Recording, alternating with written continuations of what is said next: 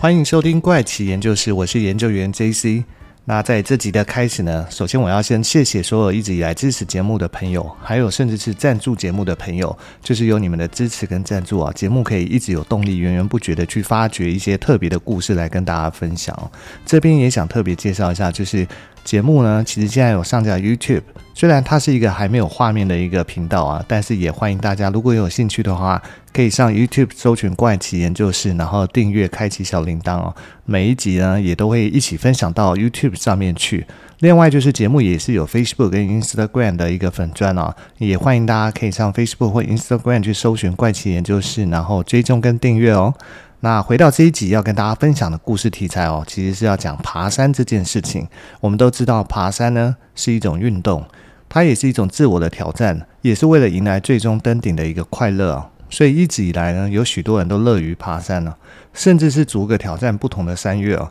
不过，既然爬山是一件这么正面的事情哦，就意味着伴随着它来也会有负面的结果，就是爬山不竟然全部都是好的一个结果，因为有的时候可能会因为天气因素或者是意外等发生山难事件了。不过，这些大部分发生的山难事件回推回去呢，都是可以被分析理解的一个结果，但是依然会有非常少数的山难哦，它的一个结果倒推回去，你是怎么样也无法理解它是这样子发生跟为什么这样发生的。今天呢，要跟大家分享的故事呢，其实就是一起发生在一九九三年八月五号，位于俄罗斯西伯利亚的哈马尔达班山脉的一起十分离奇又诡异的山难事件。这是一起平均年龄只有二十二岁的登山队伍，全队包含登山向导一共是七人哦，却在一次的登山活动中，只有一位幸存者活下来，并被送下山哦，其余的六人哦，全部都莫名的命丧在山上，这到底是怎么一回事呢？其实这起山难事件哦，在根据后来警方的记录显示啊，在当时的记录中哦，搜救队在抵达遇难登山成员遗体处哦，眼见之处哦，都是一群躺在地上二十几岁的年轻人了。那根据幸存者表示哦，他们是在登山的途中哦，接连遭遇到某种未知的恐怖因素哦，从而导致他们一个接一个的是诡异死亡。而这位唯一且幸运的幸存者叫做瓦伦提娜。她在获救后呢，瓦伦提娜她讲了一个让当事人听了都不敢相信的恐怖场景哦。可是最后面呢，官方调查的结果却跟幸存者的说法大不相同。到底警方的调查结果是怎么样？幸存者的说法又是怎么样呢？接下来我们就来一探这起山难事故，并了解唯一幸存者他的说法是怎么一回事吧。故事呢，首先要先回到一九九三年的八月二号。有七名师生聚在一起，准备展开一场期待已久的登山活动。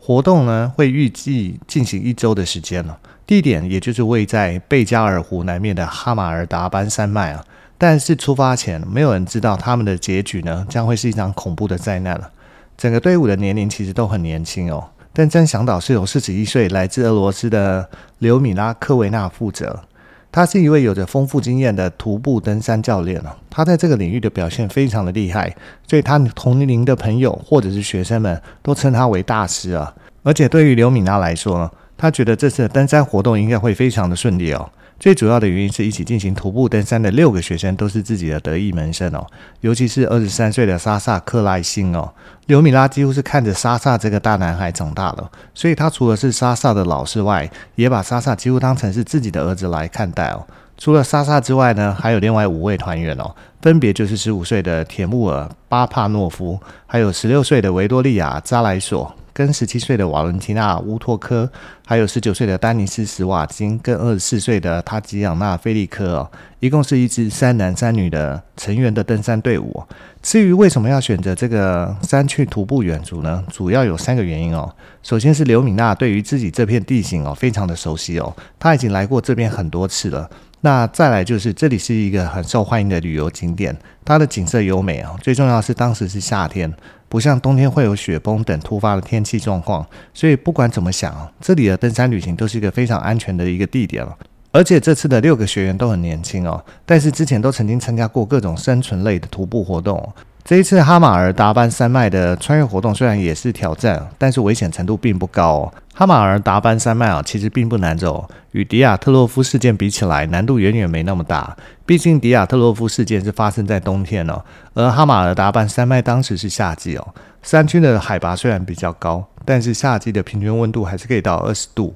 而徒步的路线呢，是一个常规的旅游路线哦，周围的景色十分的美丽哦，很受登山爱好者的欢迎哦。这边简单介绍一下迪亚特洛夫事件哦。迪亚特洛夫事件指的是一九五九年二月二号，在苏联境内的北乌拉山脉的九名登山者神秘死亡的离奇事件哦。这个有时间在另外一集跟大家聊聊这个故事哦。我们先回到哈马尔达班山脉来。那这次的徒步旅行呢，其实已经准备了几个月哦。这六位学生都非常期待这次的徒步旅行哦，因为这是向老师刘敏娜证明自己是有经验的徒步旅行者的一个机会哦。所以呢，当时在抵达穆里诺镇的山脉的时候呢，天气预报也说最近几天都会是晴朗的天气，所以当时这师徒七人都十分的兴奋哦。当时的计划是八月二号由刘敏娜带领六位学生出发，预计八月五号与另外一个徒步旅行团碰面，而那个徒步旅行团呢，则会是由刘敏娜的女儿娜塔莉亚带领的一个旅行团。所以呢，我们先回到刘敏娜师生七人身上哦。没想到旅程开始后的最初几天里面，一切都非常的顺利哦。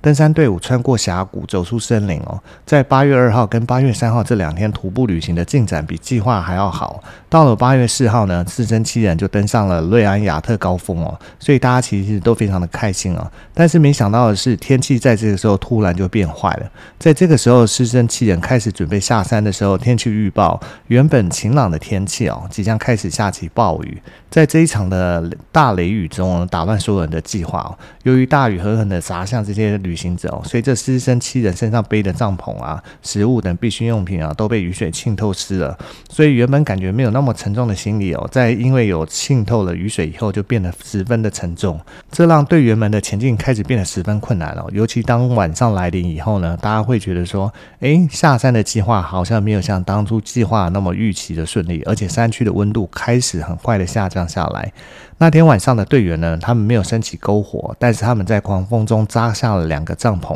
在黑暗中，六个学生的心情其实都还算不错，所有人都躲进帐篷等待暴雨过去哦。因为第二天他们就觉得要跟另外一个徒步旅行团碰面了，大家其实还是蛮兴奋的。所以第二天早上呢，当雨停了，大家就生火吃早餐。那另外一边，刘米拉的女儿娜塔莉亚也很兴奋哦，因为要跟母亲带领的队伍碰面哦。但是呢，到了会面地点以后呢，她母亲的刘米拉所带领的队伍却一直没有出现哦，而女儿娜塔莉亚却一点都不担心哦，因为她觉得可能是因为天气因素哦。导致母亲的队伍延迟碰面而已，因为母亲的经验那么丰富，肯定不会有什么事情。所以娜塔莉亚呢，就带着自己的队伍继续往前走，没有留下来等他们。女儿娜塔莉亚万万没想到哦，她的母亲那边呢却出了事情哦。根据记录显示，这个地区的历年最低温度哦，大概会降到十一度。登山队员在事前其实都知道这件事情，为了应付突发状况啊，所以他们其实都准备好保暖衣物啊，而且是用塑胶袋所把它包好。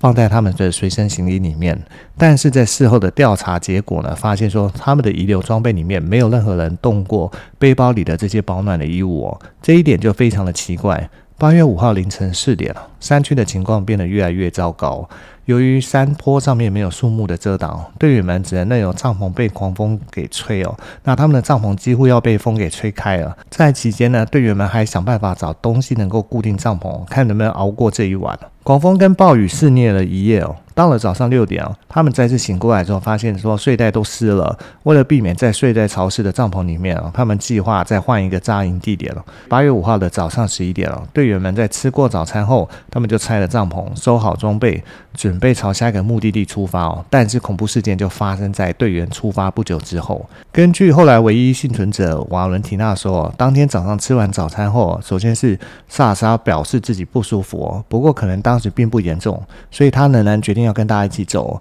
不过才走了几分钟以后，萨莎的一个症状开始严重起来哦，走路开始跌跌撞撞哦，一连摔了好几次哦。其他队员也只能分担他的行李跟扶着他往前进哦。所以刘米拉师生七人开始下山以后，当时没有人会想到他的病情会迅速的恶化，所以就在走了没有几分钟之后，在队伍的后面的大男孩萨莎竟然开始大声尖叫。当时大家都立即转头一看哦，就没想到只见萨莎的眼睛跟耳朵都在流血，而且嘴巴里冒冒出泡沫，那突然就一声，他就倒在地上抽搐，接着他就是一动也不动啊。还记得前面曾经提到，刘米拉可是把学生萨莎当作是儿子在看待的，所以刘米拉当时立即跑去看萨莎怎么回事哦，而且他怕其他学生被吓到，所以叫他们继续往前走。但是刘米拉的经验虽然很丰富，但毕竟他不是医生，所以他不管怎么试图让萨莎恢复意识哦，都是没有用的。当时大家的想法可能是恶劣的天气导致的结果。但是当一群人来到森林边缘的时候，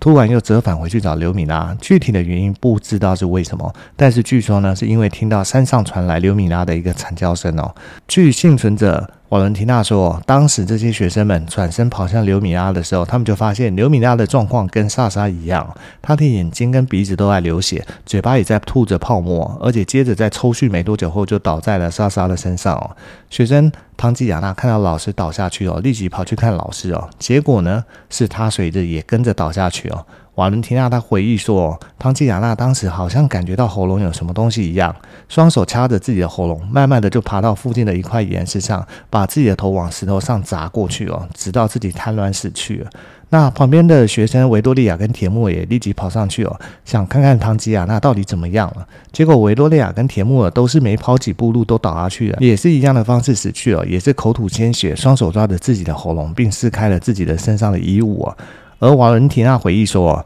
当时自己跟丹尼斯都吓坏了，因为就在几分钟之内哦，自己的老师跟四个朋友，这五条生命就在自己的眼前就这么突然的死去哦。丹尼斯当时躲在一块石头后面啊，瓦伦提娜则是站在那边动都动不了。丹尼斯跟瓦伦提娜意识到他们是唯一剩下的人哦，所以他们两个惊慌失措，不知道该怎么办才好，只觉得要赶快离开这个地方。但是没跑多久，十九岁的丹尼斯就尖叫并摔倒在地上，猛烈的扭曲并撕扯自己的衣物。当时瓦伦提娜试图帮助他，但却被他用力的推开哦。七个成员中有六个人耳朵流血、口吐白沫，并且陷入疯狂抽搐的状态哦，一直到瞳孔放大。有很多人质疑，为什么刘米拉选择在山脊上扎营，而不是相对靠近树林的地方哦？因为当时距离树林只有大概四公里远哦，下降约四百公尺就能进入更安全、有树木覆盖的环境哦。其实他们还有另外一个选择哦，是之后救援人员说，距离他们不到三十分钟的路程就有一处紧急避难所，只是不知道为什么刘米娜没有选择这两个地点作为休息点。这一决定呢，让大家都觉得其实蛮疑惑的。但是有人推测说，当时刘米娜的女儿在另外一个登山队伍中当向导，两个队伍同时出发进行登山活动，准备在同一个地方汇合。所以呢，我们再回到仅存的幸存者瓦伦提娜身上。当时的瓦伦提娜看着唯一的朋友死去了，接着瓦伦提娜就想，下一个会不会是自己哦？因为他根本就是吓坏了。但是求生的本能告诉他，必须赶快离开这个地方。他当时身上只有一个帐篷跟一些刚换洗的衣物，并没有食物哦。但他那时候想不了那么多，他很快的跑下山啊，一直到确定说他跟刚刚自己亲眼目睹的悲惨画面有一段距离以后呢，他找到一棵树，躲在树下哭啊，想说为什么好好的一场旅行哦，会自己的老师跟队友都在自己眼前倒下死去哦，而且是为什么会突然暴毙这件事情啊？下一个会不会就是自己也会发生哦？但是这一切呢，都不是瓦伦提娜自己能决定哦，所以他打算在树下的帐篷先度过一夜哦。那一刻，他心里不断想着，说自己会不会在睡梦中跟队友一样死去呢？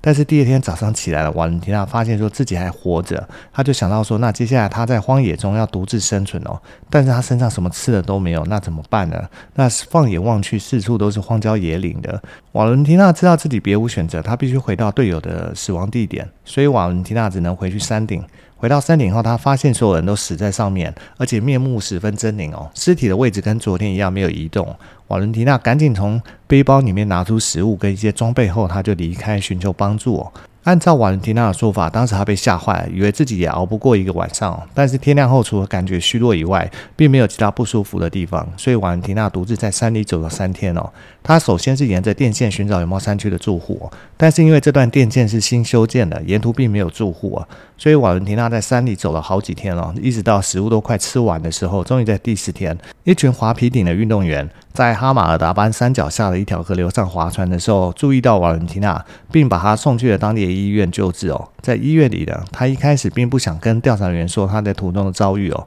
后来在情绪平复后，才慢慢说出这些不可思议的事情哦。因为他是整件事情的唯一幸存者，所以媒体后来所有的讯息哦，都是来自他的口述哦。在八月五号早上发生的事情哦，然后瓦伦提娜八月十号报案，一直到八月二十四号，警方才正式开始搜寻到那六具尸体啊。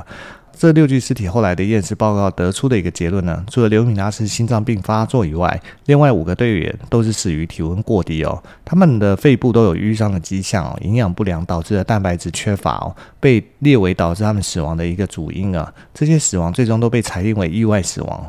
但是这件事件有这么简单吗？如果六个队员都死于体温过低与营养不良，那为什么瓦伦提娜没有死呢？队员们出现耳朵流血、口吐白沫以及头状眼屎等现象哦，这些行为都与低温症的表现极为不符。而且队员背包内的御寒的衣物，一件都没有拆开来穿哦。瓦伦提娜回忆当时说，他觉得老师跟五个队友的死亡的结果都太离奇了。这么多年过去呢，这件事情依旧是一项未解之谜哦。在网络上，甚至有人尝试从科学角度来解释啊，主要有四个可能的猜测理论啊。可能结果一哦，第一个猜测就是神经毒剂的理论哦。因为瓦伦提娜所描述对我们死亡的症状是口吐白沫，尤其是抽搐哦，这跟强烈的神经毒剂致死的症状是一样。但司徒七人当时不过就是在下山，怎么会有神经毒剂呢？有一个网友提出说，杀死徒步旅行者的特定神经毒剂哦，可能是一种叫做诺维乔克的毒气啊。那诺维乔克是苏联在一九九三年制造的一种神经毒剂啊，这是一种非常致命的神经毒剂，可溶于水哦，通常漂浮于靠近地面的地方，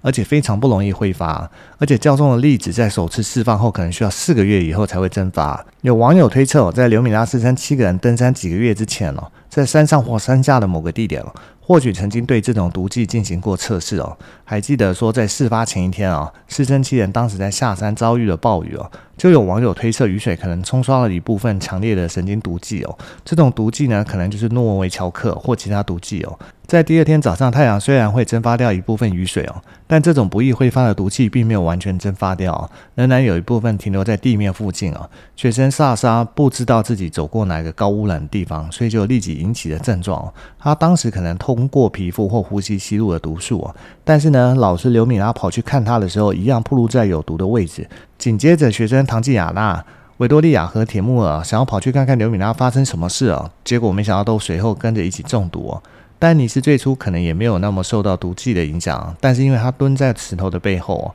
因为蹲着，所以就有少量的毒素漂浮在靠近地面的地方，导致他也吸入了毒素哦，所以他最终所接触的毒剂可能比其他五个人少，这也是为什么他的死亡推迟了一些的原因哦。但最终他还是没能逃过毒素的一个影响。至于为什么瓦伦提娜可以幸存下来呢？可能是由于瓦伦提娜当时完全吓坏了。一是他没有接近过刘米拉，二是他没有像丹尼斯那样蹲着，所以他没有接触到大量的毒气哦，才得以幸存哦。可是后来的验尸报告里面写的是肺部淤伤哦，可能就是接触神经毒剂导致的呼吸窘迫，最终死亡。而刘米拉的心脏骤停，可能也是由于神经毒气所引起的一个致命原因哦。另外一个推测呢，是在中毒以前，刘米拉和五名学生哦。可能就已经出现失温的状况，所以当他们暴露在神经毒剂之中的时候，很快的就失去了知觉跟陷入昏迷，最终导致死亡。然而，俄罗斯警方可能已经知道神经毒剂才是导致死亡的真实原因哦，但不想对外公布这些讯息，所以并没有立即搜寻了。